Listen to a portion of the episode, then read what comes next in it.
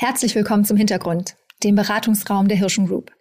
Heute und in den nächsten drei Folgen mit einem Fokus auf den gerade veröffentlichten Koalitionsvertrag der künftigen Ampelregierung. Vier KollegInnen der 365 Sherpas, SpezialistInnen für politisch-strategische Beratung und Kommunikation, beleuchten die thematischen Felder Digitales, Gesundheit, Energie und Umwelt und Mobilität. Ich bin Sonja Schaub, verantwortlich für Unternehmenskommunikation und Nachhaltigkeit in der Hirschen Group und Gastgeberin dieses Podcasts. Hintergrund, der Podcast. Aktuelle Perspektiven aus dem Beratungsraum der Hirschen Group. Mein heutiger Gesprächspartner ist Senior Director bei 365 Sherpas. Er berät branchenübergreifend Kunden und Kundinnen zu Fragen der strategischen Positionierung und Interessenvertretung in Deutschland. Sein Herz schlägt dabei für den Tech-Sektor und KundInnen, deren Geschäftsmodell Gesetze und etablierte Wettbewerber herausfordert. Herzlich willkommen, Philipp. Vielen Dank. Ich freue mich sehr. Jetzt hast du dir ja ein wirklich dickes Thema ausgesucht, Digitales. Wenn man so quer liest, das taucht ja überall auf. Ähm, und man lässt es, kann es ja in unterschiedliche Kategorien auch einordnen. Mit welchem Blick hat denn die künftige Ampelkoalition auf das Thema Digitales geguckt? Lässt sich das sagen?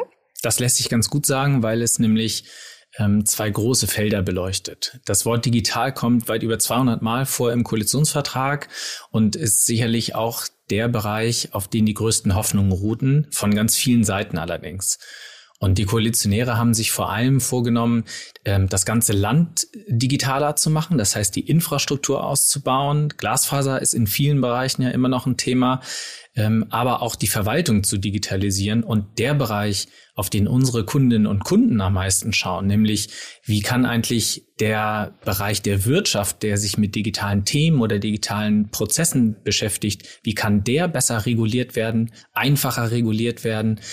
Das ist nur ein Teilbereich und etwas, ähm, was sich nicht am Anfang im Koalitionsvertrag, sondern eher in den Teilen findet, die sich dann mit einzelnen Themen der Wirtschaft besser besch beschäftigen. Ähm, die Themen Digitalisierung sind also mannigfaltig im Koalitionsvertrag und befassen ganz unterschiedliche Bereiche.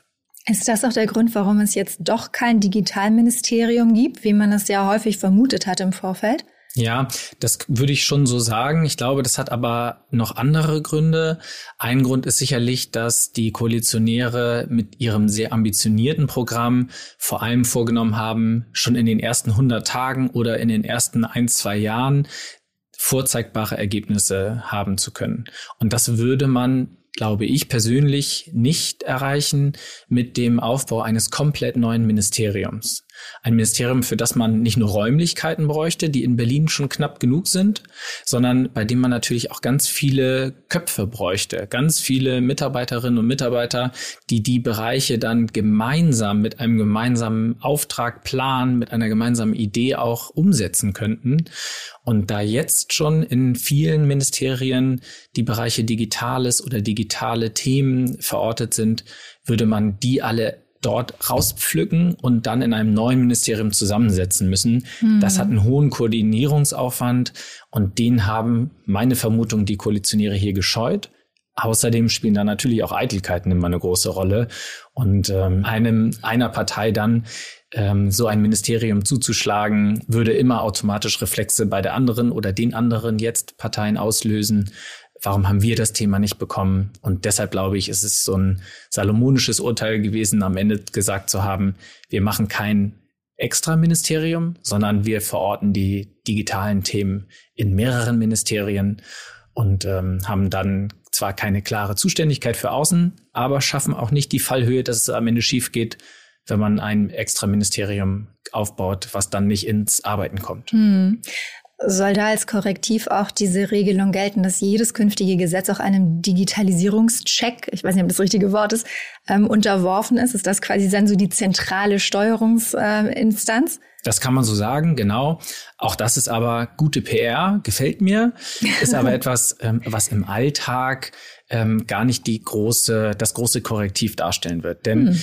Jetzt ist es ja auch schon so, dass bei allen Gesetzesentwürfen immer eine Mitzeichnung der anderen Ressorts stattfindet. Das heißt, das Umweltministerium beispielsweise legt ein Gesetz vor Und dann muss dieses Gesetz ohnehin schon bei allen anderen Ministerien auch einmal gecheckt werden. Das heißt, wenn jetzt einem anderen Ministerium auffällt, hm, da fehlt uns aber ein Aspekt oder das passt uns politisch nicht, dann wäre es auch heute schon so, dass so ein Gesetz gar nicht weiter den Weg ins Kabinett fände ähm, und dann gestoppt würde und nachgebessert werden müsste.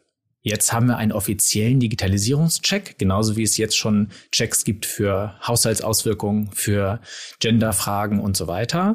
Und dieser Digitalisierungscheck ist jetzt nur noch mal so eine formale Hürde sozusagen, kann im Alltag aber dazu führen, dass dann ähm, vielleicht Ministerien, die weniger häufig mit digitalen Themen sich befassen oder die vielleicht dann sich weniger häufig Gedanken einfach zu machen, wie das auch ihre eigenen Themen befassen könnte, äh, betreffen könnte, dass diese Häuser dann sagen, aha, dann gucken wir doch noch mal nach. Vielleicht gibt es etwas, was auch in unseren äh, Zuständigkeitsbereich fällt dann würden wir diese oder jene Passage hier noch ergänzen, anfügen oder hm. um Nachbesserung bitten. Das klingt ja jetzt so, als ne, digital, es ist digital, wissen wir eh, wir leben in einer digitalen Welt. Ähm, klingt aber auch so ein bisschen beliebig. Es gibt aber sicherlich auch so ein paar echte Meilensteine im Koalitionsvertrag. Waren da so ein paar Sachen dabei, wo du direkt gedacht hast, oha, okay, auf jeden Fall, auf jeden Fall. Also ich finde den Koalitionsvertrag sehr, sehr lesenswert, sehr interessant. Ich glaube, dass er tatsächlich auch einen Meilenstein darstellt. Nicht nur für die Koalitionäre, weil es ein äh, wirkliches Dokument des Aufbruchs aus ihrer eigenen politischen Perspektive ist, sondern weil es tatsächlich auch einen veränderten Blick auf vor allem digitale Politik zeigt. Nämlich, die Koalitionäre haben sich vorgenommen, gerade bei digitalen Themen den Konsumenten, die Konsumenten, die Kunden wieder in den Mittelpunkt zu rücken. Also eine Politik so zu gestalten, die vom Nutzer und der Nutzerin ausgehen. Das heißt, wir schauen uns nicht mehr an, wie kann Regulierung das Schlimmste verhindern für die Auswirkungen auf Unternehmen, sondern wenn wir jetzt wieder von der Nutzerin und dem Nutzer ausgehen, was heißt dann eigentlich dessen und deren Bedürfnisse für die künftige Regulierung. Also wie müssen Sachen gestaltet sein, damit es einfach funktioniert. Ist das dieses, ich, es ist lustig, dass du genau darauf anspielst, weil ich habe mir ein Zitat rauskopiert und ich dachte, das ist schöner Politik-Sprech. Wir unterstützen ein Level Playing Field im Wettbewerb und setzen uns für ambitionierte Regelungen des Digital Market Acts DMA ein, die nicht hinter bestehende nationale Regeln zurückfallen dürfen. Dazu gehören auch europäisch einheitliche Interoperationalitätsverpflichtungen und Regelungen zur Fusionskontrolle. Ja. Was heißt das? Ist genau der entscheidende Satz und einer, an dem sich viele Kundinnen und Kunden die nächsten Jahre die Zähne ausbeißen werden und an dem auch wir für unsere Kunden schon ähm, geschaut haben, was heißt denn das eigentlich für die spezifischen Fälle. Was heißt das für die jeweiligen Projekte, für die jeweiligen Anliegen? Denn ähm, ja, das ist genau der Satz für diese, für diese Analyse, nämlich zu sagen, wir schauen uns an, was heißt das für die Kunden, den Kunden, für die Nutzer. Wenn der Nutzer jetzt ein Dokument hat und damit irgendwie zum Beispiel die Einladung zu Omas Geburtstag ähm, aufschreibt und äh, teilen möchte innerhalb seiner Familie, dann soll diese Interoperabilität gewährleistet sein. Das heißt, dieses Dokument muss ich überall anders auch bearbeiten können. Ich darf also nicht gefangen sein in einer Software zum Beispiel. Also das heißt, meine Einladung darf nicht, wenn ich sie versende, in einem völlig zerschossenen Format dann bei den Verwandten ankommen. Sozusagen, wenn ich sie gemeinsam bearbeiten möchte mhm. in, und ähm, du hast zum Beispiel ein Produkt äh, von einem gänzlich anderen Hersteller als ich und die Software entsprechend unterscheidet sich auch, dann muss dieses Dokument bei dir genauso zu öffnen und zu bearbeiten sein wie bei mir. Ich darf also nicht gefangen sein in einem in einem System okay. ähm, und äh, dann dieses Dokument nicht außerhalb dieses Systems bearbeiten können. Und diese Interoperabilität soll gewährleistet sein. Aber was heißt das im Einzelnen? Also wie interoperabel müssen dann Systeme gestaltet sein? Das wird die große Frage sein, an der sich die Bundesregierung, aber auch im, im Austausch mit anderen Mitgliedstaaten dann auf europäischer Ebene auch ähm, wird streiten. Und ähm, da legt dieser Koalitionsvertrag eine hohe Messlatte und sagt, diese Interoperabilität ist uns wichtig. Äh, wir kennen das schon aus den ähm, Hardware-Fragen, äh, Beispiel Stecker für Handys. Mhm. Ähm, da gibt es einen großen Hersteller, der sich lange geweigert hat und gesagt hat, nee, nee, wir haben hier unseren eigenen Stecker, der ist uns furchtbar wichtig. Ähm, alles andere genügt unseren Standards nicht. Und da hat schon die Europäische Union dafür gesorgt, ähm, dass es künftig einheitliche Ladestecker für Handys gibt, was viele Vorteile hat für uns als Nutzerinnen und Nutzer. Wir können auf der WG-Party wunderbar die Handys laden ähm, und müssen uns nicht drum scheren, ob jemand einen passenden Ladestecker da hat. Blöd ist es natürlich für die Unternehmen, die sehr, sehr, sehr viel Geld damit machen, extra Stecker zu verkaufen. ähm, aber am Ende, und das unterstreicht dieser Koalitionsvertrag, am Ende ist das wieder aus der Sicht der Nutzerinnen und Nutzer eine schöne Lösung, wenn es dafür sorgt, dass es für, für alle einfacher, günstiger wird Okay, das heißt, es ist einmal ein Verbraucherthema, es ist aber ja sicherlich auch ein Wettbewerbsthema, weil damit natürlich Monopolisierung ähm, schwieriger wird ja. und Startups, äh, junge Unternehmen eher die Möglichkeit haben, mit ihren Produkten in den Markt vorzudrängen, oder? Ganz genau. Das ist die Perspektive, die die Koalitionäre hier einnehmen, nämlich zu sagen, wir betrachten es von den Konsumenten aus und wir schauen nicht mehr, dass es den großen Unternehmen damit gut geht, wie Politik gestaltet, sondern wir schauen, haben Startups genau die gleichen Chancen, auf einen Markt zu kommen. Und genau diese Perspektiven in Einklang zu bringen, nämlich aus Verbraucherschutzperspektive und aus Wettbewerbsperspektive, das ist die große Krux immer bei gerade digitalen Themen, weil wir ja da sehen, dass viele Unternehmen erst dann vernünftig auch Geld verdienen können, wenn sie eine bestimmte Größe haben. Das ist ja die große Schwierigkeit, gerade für viele meiner Kunden auch, äh, damit umzugehen, dass sie auf der einen Seite eine kritische Größe brauchen, damit eine bestimmte Marktstellung auch schon haben und auf der anderen Seite aber auch, um erstmal in den Markt kommen zu können, ähm, um erstmal ein Angebot machen zu können, was dann auch konkurrenzfähig ist vom Preis, bestimmte Wettbewerbsbedingungen brauchen. Und genau diese Abwägung zwischen Verbraucherinteressen auf der einen Seite und einer Marktsicht, einer Wettbewerbssicht auf der anderen, das ist die große Herausforderung der Koalitionäre. Und da, meine persönliche Meinung, ähm, ist es ihnen gelungen, das ähm, Pendel eher Richtung Verbraucher ausschlagen mhm. zu lassen und zu sagen, das ist unsere Richtschnur und danach richten wir dann auch unsere Perspektive für Marktkontrolle aus und stärken Wettbewerbsbehörden, stärken Kartellbehörden, ähm, bauen die personell aus und auch deren Befugnisse und sorgen dafür, letzter Satz dazu, sorgen dafür, dass eben die Mitgliedstaaten auch eine stärkere Möglichkeit bekommen, innerhalb der Europäischen Union für die Durchsetzung solcher europäischen Regeln zu sorgen. Das heißt, das eine ist die Öffnung einer Branche für neue Wettbewerber, das andere ist ja die aktive Regulierung der bestehenden Digitalwirtschaft, also vor allem der GAFA-Unternehmen. Äh, ist das nochmal explizit aufgegriffen worden? Genau, das ist ein wichtiger Punkt, der auch im Vorfeld in den Wahlprogrammen und auch im Sondierungspapier schon rauszulesen war, dass es den Koalitionären darum gehen wird, diese großen marktbeherrschenden Unternehmen stärker zu regulieren, auch dafür zu sorgen, dass das, was sie an Geld verdienen, ähm, auch durch Steuern in der Europäischen Union in den Mitgliedstaaten bleibt. Das ist bislang nicht oder nur sehr wenig der Fall. Und ähm, die Regulierung soll eben so aussehen, dass deren große Marktmacht gebrochen oder so reguliert wird, dass eben kleinere Wettbewerber genau die gleichen Chancen haben, auf den Markt zu kommen. Oder aber, wenn sie innerhalb des Marktes Produkte, Dienstleistungen anbieten, dass sie die gleiche Chance haben, innerhalb dieser Systeme äh, mit Geld verdienen zu können, mit Produkte anbieten zu können.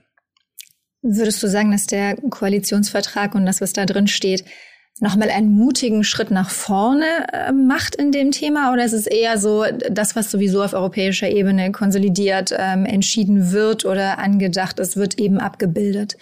Ich würde schon sagen, dass es ein mutiger Schritt ist. Gleichzeitig ist es ja aber so, dass die europäischen Debatten jetzt schon laufen. Also mhm. die Ministerinnen und Minister im äh, Ministerrat haben sich jetzt gerade zu den beiden großen legislativen Vorschlägen zum Digital Service Act und zum Digital Markets Act schon geeinigt. Das heißt, hier laufen im Frühjahr dann die Trilogverhandlungen zwischen Kommission, Parlament und den Mitgliedstaaten.